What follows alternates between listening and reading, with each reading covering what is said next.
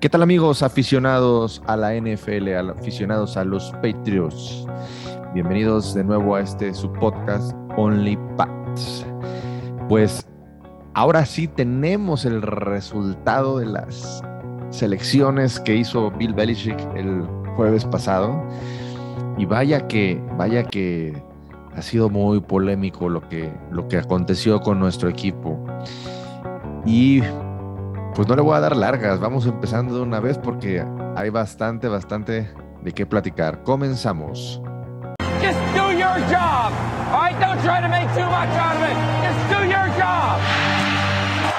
And the Patriots have won their sixth Super Bowl title. We're champions. We're champs, man. We're champs. Let's go.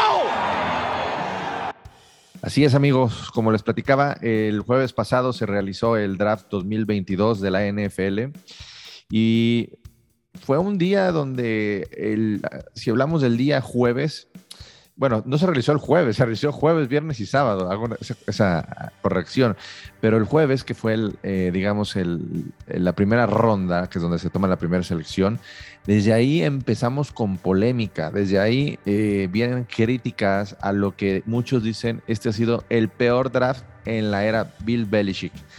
Y pues para empezar a tocar el tema y platicar un poco, eh, saludo a Mariana Morales y a Luis Fer. ¿Cómo están?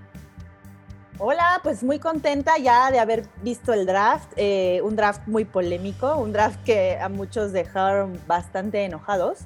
Pero bueno, también estoy muy emocionada porque si bien faltan todavía varios meses para la temporada, como que este, este draft le pone un poco de, sabor a la espera, ¿no? ¿Qué opinas tú, Luis Fer? Hola, hola. Sí, pienso igual que Mariana, un poco polémico mm, y diferente, ¿no? A lo que normalmente nos tiene acostumbrados Bill Belichick. Desde la primera selección comenzó la polémica. Sí. ¿Qué les pareció ese, ese, pick? Mm, ninguno, ninguno, ninguno, ninguno, ninguno de los de los eh, cinco que hicimos nuestra predicción la semana pasada, ninguno le atinó a ese primer, a ese primer pick. No, o sea, yo la verdad es que lo dije en el otro episodio y lo dije hasta un minuto antes de que empezara el draft juré que iba a ser defensivo. Yo creí que todas las selecciones casi, casi que iban a ser linebackers y cornerback y de, pronto alguna que otra selección rara, pero nunca me esperé que fueran a tomar una línea ofensiva en la primera ronda. Eh, al principio como que sí me sacó un poquito de onda, pero la verdad es que analizando bien como la selección, tampoco estoy tan molesta y tampoco me parece una locura, la verdad. Eh, si se eh, acuerdan, empezamos nosotros bueno, la semana pasada eh, hicimos una pregunta que era si íbamos a hacer un trade down. Creo que la mayoría, la mayoría dijo que sí, que sí se hacía un trade down. Y aquí saludamos también a Álvaro. Álvaro, este, bienvenido. Eh, estamos hablando del primer pick, la primera selección, eh, que ninguno latinó. Mariana dice que, que pues al final fue un, eh, un pick ofensivo en, y en lugar del pick defensivo que varios esperábamos. Pues sí, la verdad, o sea, nos, quedamos todos así como de ¿qué onda? Este eh, eh, ¿qué, ¿qué, está pasando aquí? Obviamente vamos, o sea, ¿qué decimos? No, nosotros vimos el último partido contra Buffalo, obviamente en, postemporada y decíamos, o sea, no pudimos detener a Buffalo este, en los últimos dos partidos que, este, que jugamos contra ellos. Necesitamos ayuda ahí. Y pues de hecho, o sea, vamos, o sea, el cuerpo del linebacker, pues los muchos pensábamos que, este, que era el que necesitaba ayuda y pues no, o un corner, ¿no? Dado que pues se fueron los dos más importantes que tenía el equipo en el último año. Miren, lo curioso y es un poco, avanzando un poco con el tema, lo curioso es que el pick número uno y el dos son picks ofensivos. Cuando todos dábamos por hecho que iba a ser este, lo, defensivo. Ahora, eh, ¿están, ¿están, de acuerdo ustedes que los, primeros tres picks en teoría deben ser más como picks de, de selecciones de impacto inmediato? Sí, definitivamente. ¿Mediático o en el equipo? Eh, ¿Mandé? ¿Mediático o en el equipo? No, en el equipo. O sea, no puede ser impacto? que si, si tú sumas los las primeras tres rondas, que deben de ser 32, tienen que ser 96 eh, jugadores. Ni modo que esos 96 jugadores de una liga tan grande como es la colegial no tengan un impacto inmediato. Yo creo que los primeros picks deben de ser de impacto inmediato. O sea, ya De hecho, Sí. Ya para la tercera ronda ya son más de 32, porque ya incluyes a los picks este, compensatorios. Ah, pero hablando, hablando de los que, los que te deberían de tocar. O sea, ya no, no te veas en la cuestión de... O sea, hablo de tus primeros tres, los primeros Sí, tres no que veo. O sea, independientemente de si es tercera ronda, los primeros tres que agarres para mí, no sé si para ustedes, deben de ser de impacto inmediato. Definitivamente son los que, este, en teoría, son los que llegan más pulidos a, este, al- a la NFL. Se supone que son los que ya están listos para, este, básicamente, el- o sea, obviamente no es así de les pones el uniforme y al otro día los pones a jugar, pero se supone que ya son los que tienen los, mejor, los fundamentos ya mejor establecidos. Ahora, de estos... Dale, Mariana. No, yo, es que, o sea, en teoría sí, pero tengo una pequeña diferencia con eso, A ver. porque creo que puede ser que en los primeros tres picks encuentres algún jugador que quizá no te va a tener un impacto inmediato, pero por su calidad o por alguna lesión o por algo eh, lo estés como proyectando más a futuro. No necesariamente tus tres primeros picks van a tener que darte en el momento impacto. Yo, la, la única posición que yo sacaría de esta ecuación sería el quarterback. Cuando son el, el, el quarterback es rookie, este, no tendría por qué tener un impacto inmediato. Pero desde mi No, punto pero de por vista... lo menos esperas que las primeras tres, el como, creo que lo que entiendo que quieres decir, Togo, es que las primeras tres te dan cierta tranquilidad y garantía de que en algún momento no muy lejano van a funcionar y van a aportar en el equipo, pues ahora sí que como, como, como, como lo que son, ¿no? Top 100 del, de la nación.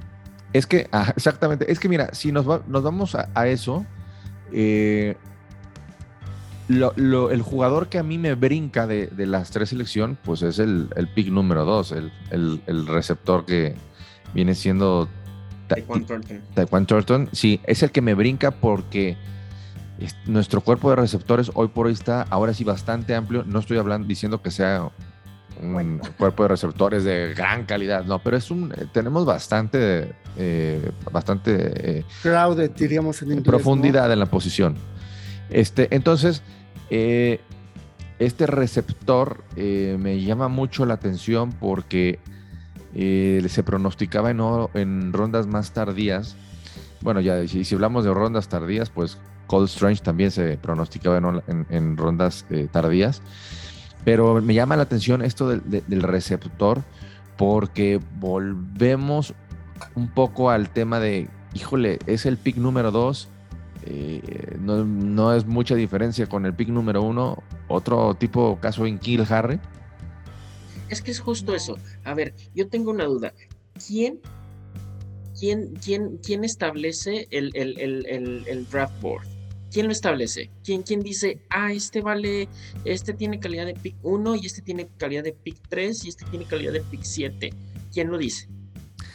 Yo creo que, yo creo que sí tienen dentro de, dentro de los equipos, tienen como, eh, digamos, un valor los, los, los picks en la numeración, eh, porque también en base a eso haces los trades para en cuanto a qué, tipo de valor le dan.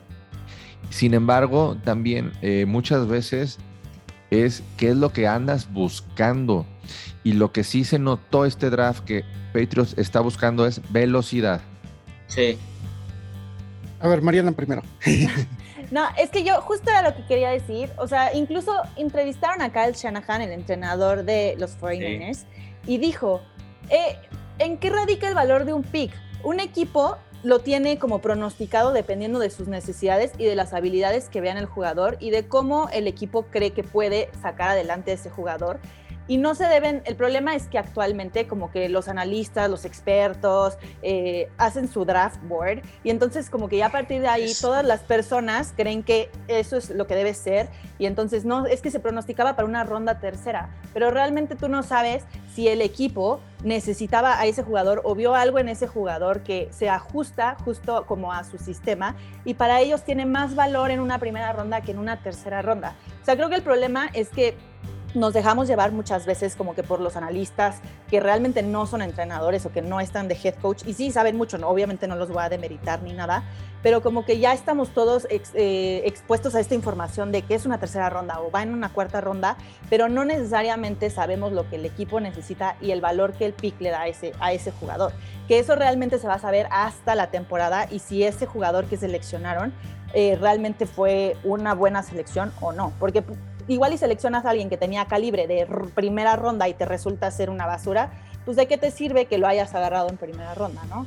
Eh, ahí voy un poquito más como con lo que dice Fer, tienes que ver como, o sea, realmente quién determina qué tipo de calibre tiene el jugador.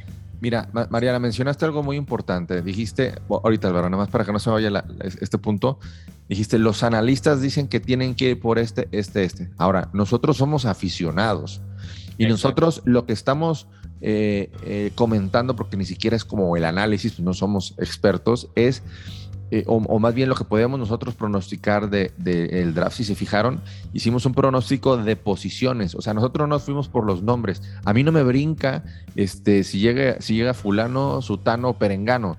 A mí lo que, lo que yo sí me brinca es cuando no llega una, una un jugador en una posición que se necesita. Eso es lo que a mí me, brinca, porque al final no yo no conozco a los jugadores colegiales tan a fondo, este, y además ahí sí viene mucho del gusto del coach o del general manager de a quién va a tomar este, en cuanto al nombre, no a la posición. Entonces, eso, eso sí está, es algo, es algo muy profundo. Día, Álvaro, ¿qué ibas a decir?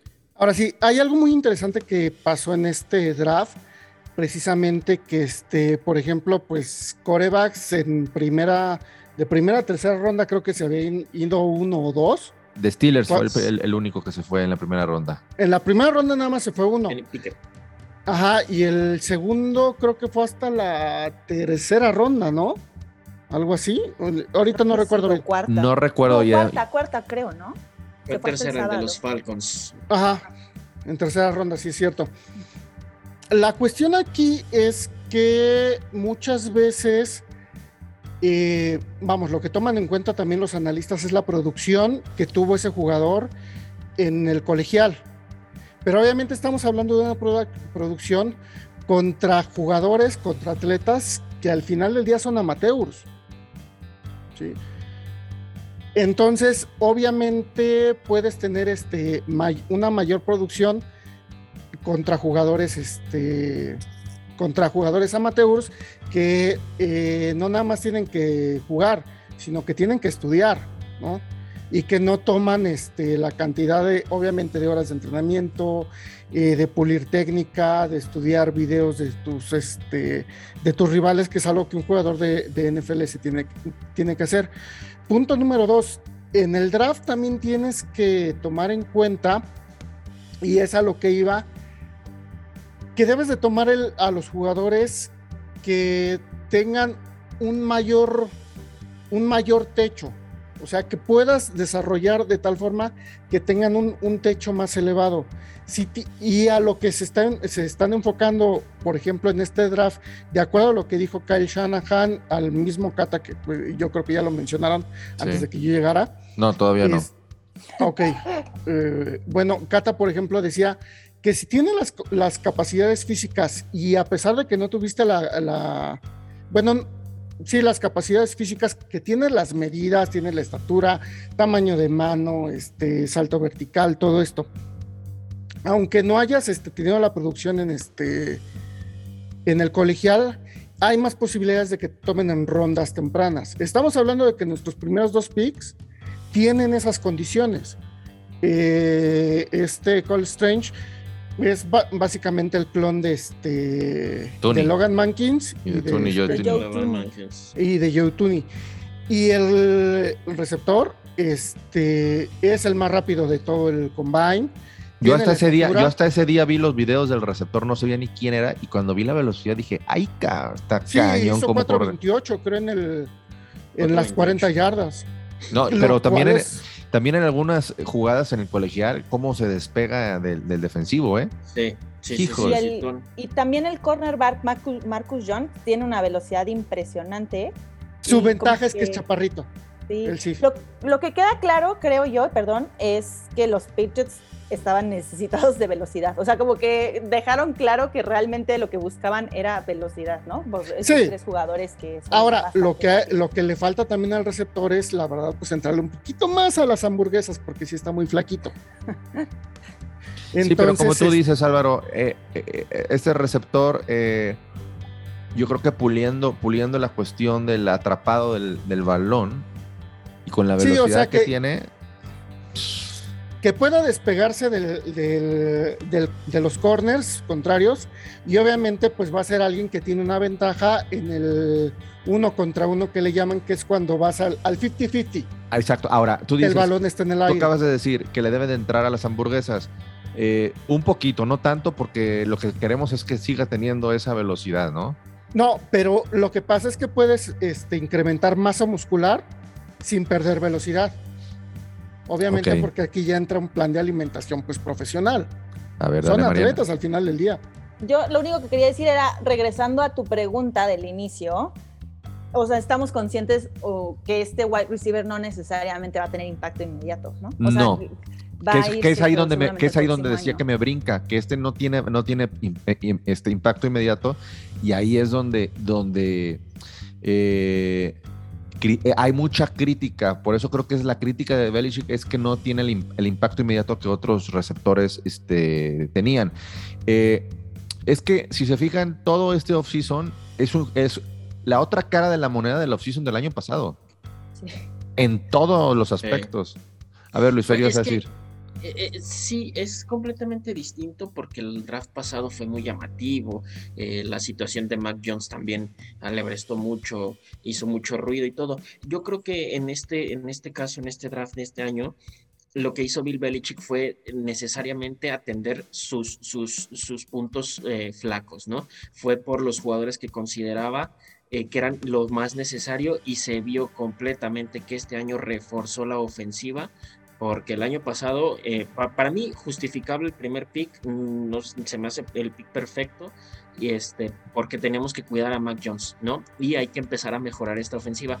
Ahora dicen, el, el receptor, este, Taekwon Thornton, no es de impacto inmediato, no, pero desarrollando este muchacho, yo quiero ver esa ofensiva en, el año que entra o en dos años, cómo va a estar, ¿no? Teniendo a, a Parker, Kendrick Bourne y aparte de todo tienes este cuate que es rapidísimo, más súmale a, Hunter Henry. Entonces, yo creo que se está enfocando Bill Belichick en proteger a Mac Jones y darle armas, que es lo que, pues básicamente necesita para que ya nos mostró lo que nos mostró el año pasado, pues ahora sí es empezar a, subir, como dice Álvaro, el techo del jugador. Alcanzar el techo. Dile, No, yo lo único que quería decir es que creo que no estoy diciendo que Nelson Aguilar sea bueno, pero cumple esa función que el nuevo wide receiver eh, agarraron, que es ab- abrir el campo, ¿no? Y correr hasta el final. Y Aguilar todavía tiene contrato para esta temporada, entonces yo creo que también pero igual lo agarraron.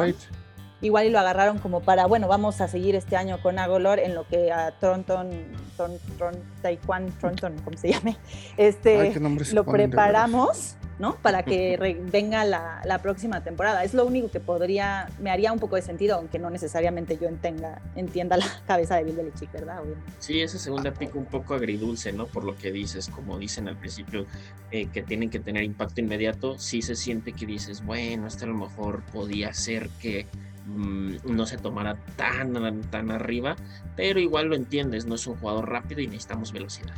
Ok, ahora vamos pasando al tercer y cuarto. eh, se eligen eh, dos corners. Eh, posición que sí la cantamos que podía ser o como el primer pick o el segundo. Este, bueno, unos dijeron que hasta el tercero, pero no, o sea, era una posición donde sí necesitábamos sí o sí. Eh, llegan eh, dos corners de apellido Jones, los dos, Marcus y Jack Jones. Eh, con la- esas dos selecciones, yo sí me quedo, yo sí me quedo este, eh, contento al final. Creo que el, primer corner, eh, Marcus Jones, creo que vamos a, vamos a amarlo, como dicen por ahí, este, y viene a, la cuestión de suplir de- el tema de JC Jackson. Eh, ¿Algún comentario que quieran hacer respecto a estos dos picks? Sí, no tanto a la posición de JC Jackson, porque, como lo acabo de decir, pues es un. Sí, más chaparro, alguien- dices. Sí, más chaparro es 5'8, ha de andar este, pues, más o menos por lo que yo mido. Si no estoy mal en la, en la conversión este, de metros a, a pies. Pero entra, entra dentro de la ecuación. Sí, puede ser un buen slot cornerback y al final del día recordemos que hay este, o sea, que el, que el sistema defensivo que más se utiliza ahorita es lo que es la defensiva níquel, que vas a tener de 3 a 5 cornerbacks en el, en el campo. Entonces es un tipo muy veloz y que aparte es un especialista de élite en el regreso de, de patadas, tanto en este, en despejes como en este patada inicial. Ahí, Y ahí se nos está. fue Ahí- ¿cómo se llama? Gunner. Gunner Gunner, Olsen, Ajá, ahí es lo que iba. Ahí justificas. Exacto. Ahí, ju- ahí justificas el por qué Conner se fue. Es lo que, versatilidad al final del día. Exacto, que es lo que lo llegamos a mencionar, que a Belichick en un episodio, ¿recuerdan? Que a Belichick lo que le gusta es la, ser ver- el jugador versátil, que diga, a ver, le voy a pagar un sueldo, y, pero con este sueldo me, me puede eh, jugar eh, bueno, en diferentes posiciones. De aquí me voy a ir de la ronda 3 y Oye, 4. nada más, perdón, tu último comentario. Sí. Imagínense que en la defensa pongan a los dos cornerbacks nuevos Jones, más a, Joe- Jo- a Jonathan Jones, y hacer como, tienes que cubrir a Jones, no, ataca a Jones, imagínate ahí toda la revuelta. Sí, sí, sí, Jones, y voltean cuatro, ¿no? Hay que, hay, que ponerle, hay, hay que ponerle un apodo a cada uno para... No, y aparte, o sea, imagínate, llegas al entrenamiento o a- y a los lockers, y llegas y todos tienen nada más Jones así, ¿no? Y es así como de meme de John Travolta. Los Jones, Mac Jones y todos son Jones. Este, dentro de la ronda 4, eh, porque tuvimos cuatro picks, eh, vamos a platicar un poquito sobre la ronda, estos últimos dos de la ronda 4 y el pick, primer pick del número 6. ¿Por qué? Porque llama la atención que en, entre estas, en estos tres picks se van dos running backs.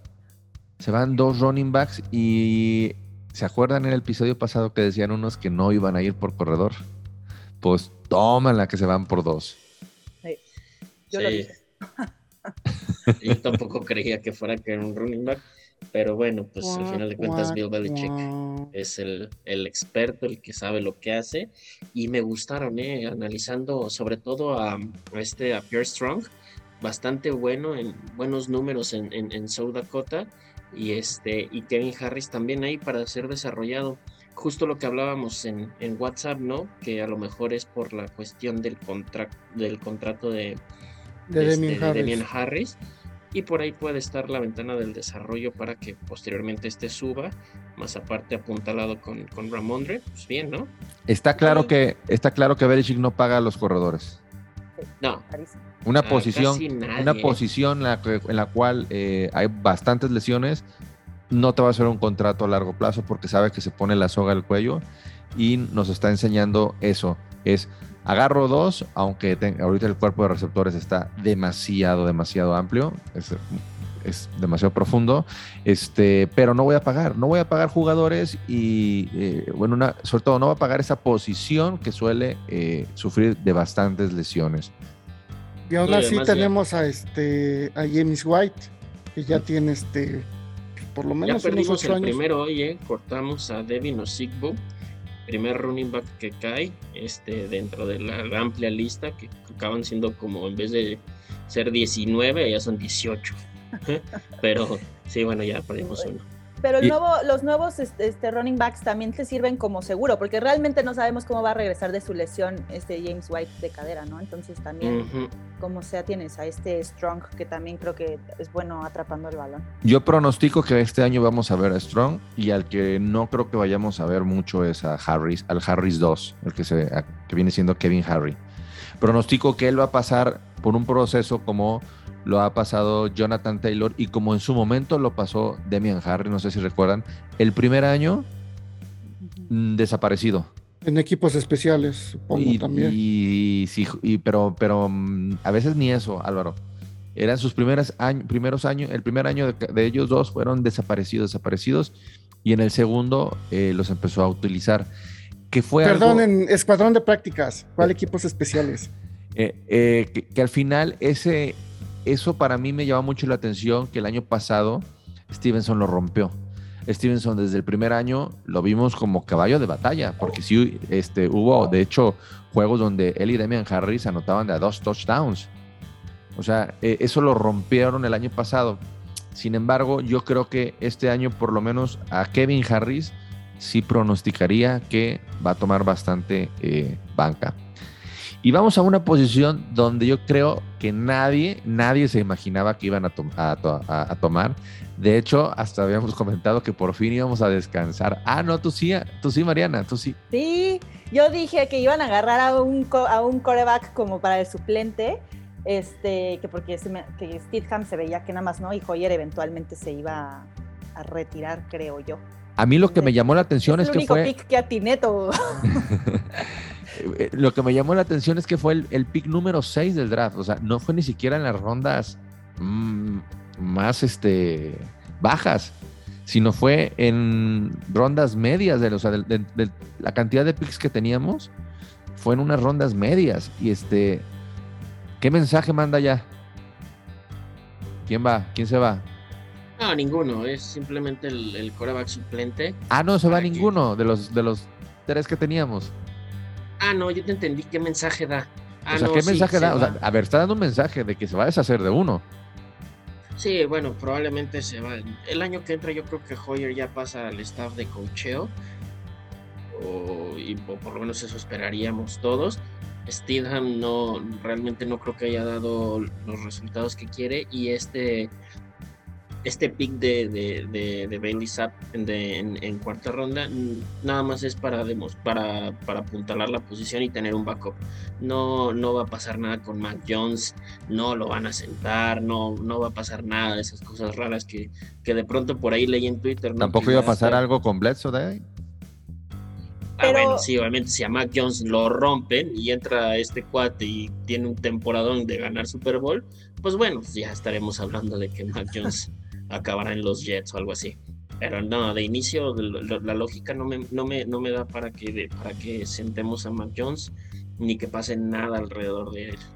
Además, este Luis Fer, tú tienes la, tú tenías la cifra, ¿no? Creo que fueron como 10 o 13 corebacks los que agarraron en drafts este, con Tom Brady como titular, los Pats.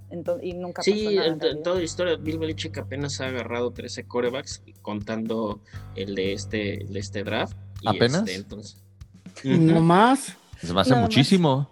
Sí, son- Sí, O sea, de 20 ponte a años sí De son pensar- 20 años, bastantes. 20 años, 7 años nomás no agarrar corebacks, a mí se me hace muchísimo. Sí, pero Brady a- al final de cuentas es este recicle y recicle de la posición de backup. O sea, porque durante 20 años todos fueron backups, ninguno fue titular. Es más, el primer coreback que tomó, eh, que, que Bill Belichick tuvo de, de titular, que no fue Tom Brady, fue en, en- en- en la suspensión por el, el- el caso Matt de Cassell. Deflategate, que empezó con cuatro. Y este, ah, bueno, sí, Matt Cassell. No, no es pero cierto, por fue cuestión de Matt lesión. Ajá, pero eh, además, eh, bueno, él y eh, Jimmy Garoppolo y este y el Jacoby Brissett por la cuestión de la suspensión. Pero de ahí en fuera son 20 años consecutivos de Tom Brady. Y ahora van a hacer lo mismo con Mac Jones, al menos que pase algo como Drew Bledsoe, que lo dudo. A- aquí todos pronosticamos que el que se va es Steedham después de este, este pick. Nos sorprendería y nos callaría la boca donde fuera Hoyer. Puede ser también, ¿eh? Ah, no, no, no, no siento que tampoco vaya a que, se- que sea como que tenga el lugar tan asegurado, pero, pero lo veo más difícil porque incluso ya le han ofrecido puestos de, de, de- el puesto de, de- de entrenador de corebacks. No, Entonces, y Steedham el año, el último año de contrato ya, o sea, ya es goodbye. sí, es el último año de cobrar y vámonos. Ok. Eh, vamos pasando. eh, Bueno, Ah. yo creo que sí se manda también un mensaje de que obviamente es, eh, son bajas las probabilidades, pero yo siento que sí Mac Jones es de, mi hijo tienes que ponerte a entrenar, sí tiene que mejorar este, la condición físico-atlética, no es mala onda, pero sí este, está un poquito pasado de hamburguesas. Aquí sí, este, mi, Mac Jones. Y este, bueno, no, la verdad, pues no he podido analizar el, eh, checar los análisis de este, de este coreback, pero lo que yo sigo poniendo este, el dedo en, la llaga es la potencia del brazo de Mac Jones. A mí se me hace que a lo mejor también este pick fue como para presionarlo a Mac Jones. Es, a ver, si fuiste acá el año pasado nuestro primer pick y es, es como meter una presión psicológica. Mira, acabo de escoger otro coreback en tu segundo año. ¿eh? Sana, ¿no? Exactamente. Porque al otro Steve James ya no se le ve por dónde, o sea, ya, ya. Pero, sin embargo, si te traes a uno, ahí sí le, mentalmente lo vas a empezar a presionar para que, como dices, se ponga las pilas. Vamos pasando a los últimos tres eh, picks, donde viene un defensivo Sam Roberts y después viene Jason Hines, un eh, liniero ofensivo y un out tackle Andrew, Andrew su opinión de estos últimos, que ya a veces estos picks ni eh, los agarras y no los vuelves a ver nunca. Bueno, el de, sí, generalmente, pero el de Sam Roberts eh, gusta. Fue uno de los picks que, que, que, sí gustaron en, la NFL, bueno, en los, en los, expertos y todo, porque tiene potencial, puede ser bien desarrollado. Es un, un, defensivo, entonces, pues podría ser ese una de esas joyas que luego a veces tiene Bill Belichick perdidas por ahí. De los otros dos, pues yo creo que van a la escuadra de prácticas y pues de ahí a ver qué pasa con ellos, si no es que son cortados. No sé, porque, o sea, al final del día, viéndolos por estatura y por este y por peso, o sea, tienen este. Tienen las cualidades, ¿eh? Sí, tienen. Sí, yo sí los vi en las fotos y dices, ay, hijo. Sí, y, y, al final del día, quieran que no, Bill Belichick sí tiene buen ojo para este, para los linieros este, ofensivos. Algunos, como sabemos, el, el draft es un volado, muchos no, este, nunca terminan de de cuajar como un James Friends, que, este, pues, que nunca, pero pues son proyectos interesantes al final del día, que son lo que son las últimas rondas, proyectos. A ver, para terminar el episodio eh, y tener suficiente tiempo por cualquier cosa, ¿qué les deja el draft? ¿Qué les deja este draft, Mariana? ¿Qué te deja a ti este draft? A mí, como les decía, creo que me deja que se van a volver más veloces los Patriots, tanto en la defensiva como en la ofensiva. Me preocupa un poquito el cuerpo de linebackers, si te soy honesta, aunque entrevistaron a Nathan, a este, a Groth, y dijo que ellos veían el pick de, de McGregor, ¿se llama McGregor? El del año pasado, Mac Cameron Mac Sí, el que no jugó, ¿verdad? Sí, que Cameron no jugó. que lo ven como si hubiera sido un pick apenas de este año y que se sienten contentos con los linebackers del momento. Si haces la suma de los jugadores que seleccionan el draft, más los de la agencia libre, más el roster, más todo, quedan dos lugares para jugadores para poder llenar el roster. Entonces, quiero pensar que esos dos los van a llegar con linebackers y no sé si se vayan a traer a Trey Flowers y tal vez. Ojalá, ya con eso, ya con eso te quedamos tranquilos, ¿no? Sí. Eso, pues ya me quedo con eso. Sí, porque quedaría renovar a Hightower y a Jamie Collins, ¿no? Ajá, puede ser Jamie Collins, Donta Hightower o que se traigan a Trey Flowers, pero sí quedan dos lugares en el roster todavía, entonces yo creo que sí se van a Tres con el que cortaron, ¿no? O el ah, tres con el que cortaron, sí, sí. Ah, cierto, con el running back. drafted de Marcus Mitchell, que lo acaban de agarrar después, justo después del draft, que luego a veces son esas... Eh, por cierto, ahí les va una estadística, la estadística que me dijiste que me guardara para, el, para hoy. A ver. Eh, hay más jugadores del Salón de la Fama que son undrafted free agents que primeras, segundas, terceras y cuartas selecciones, todo. Entonces, por ahí en uno de los tantos que ya, que ya contra, que ya este, firmamos, que sí, eso sí es, eh, firmaron hasta el momento van siete undrafted free agents, dentro de los cuales va un linebacker que se pronosticaba que incluso fuera, que saliera en el mismo draft, en, en rondas tardías, pero que se fuera en el draft de Marcus Mitchell tiene buenos, buenos números y tiene, el, como dice Álvaro, el tamaño y todo para poder ser tener buenos resultados dentro de la NFL. ¿Y qué te deja a ti este draft, Luis Fer? Conclusión. Eh, como conclusión, este draft mm, me, gustó el, el, pues ahora sí que el, sentido de Bill Belichick de saber, de seguir siendo él mismo, de saber de seguir su plan, de seguir cubriendo las posiciones que él necesita y no forzosamente luego a veces hay, hay entrenadores, hay equipos que tienen que, que rellenan o que agarran jugadores nada más porque es el mejor disponible. Me gusta el draft porque le da continuidad al proyecto y empieza, empieza a trabajar sobre, sobre las necesidades ya de un equipo ya armado. Ya no estamos en el, ya no somos el mismo equipo en reconstrucción. Sí lo seguimos estando, pero ya no estamos en el principio. Ya vamos, ya llevamos camino recorrido y este draft me, me, me gusta porque apunta a ciertas posiciones que eran necesarias para sobre todo proteger a tu arma más importante, que es el coreback. ¿Y a ti, Álvaro, qué te deja? Pues mira, vamos a tener que ver cómo se comportan, obviamente, no nada más este año y los que siguen para calificar este realmente cómo te fue en un draft, pues tienen que pasar pues, unos dos, tres años. Sí me preocupa un poco el buen draft que mm, también hay un consenso que tuvieron los Jets, por ejemplo. Y entonces, ¿qué tanto, este, qué tanta distancia nos pudieran haber recortado? Eso sí nos deja, ¿no? Y hay que trabajar, pues duro de aquí al inicio de temporada, porque la FC va a estar, va a estar, está grosera este año. Entonces, este. A mí. Siento pesimista, Álvaro. A mí no, no, no, no, pero está pesada. Sí, sí está pesada. Está pesada. A mí lo que me deja este draft, y creo que al ser juzgado como el peor draft de, en la historia de Bill Belichick, es eh, que hay que esperar a que se jueguen los, los, partidos y, en base a eso vamos a juzgar si realmente es el, peor, draft que ha hecho Belichick. Y me quedo con, que eh, son dos caras de la moneda los dos últimos dos, dos off-seasons.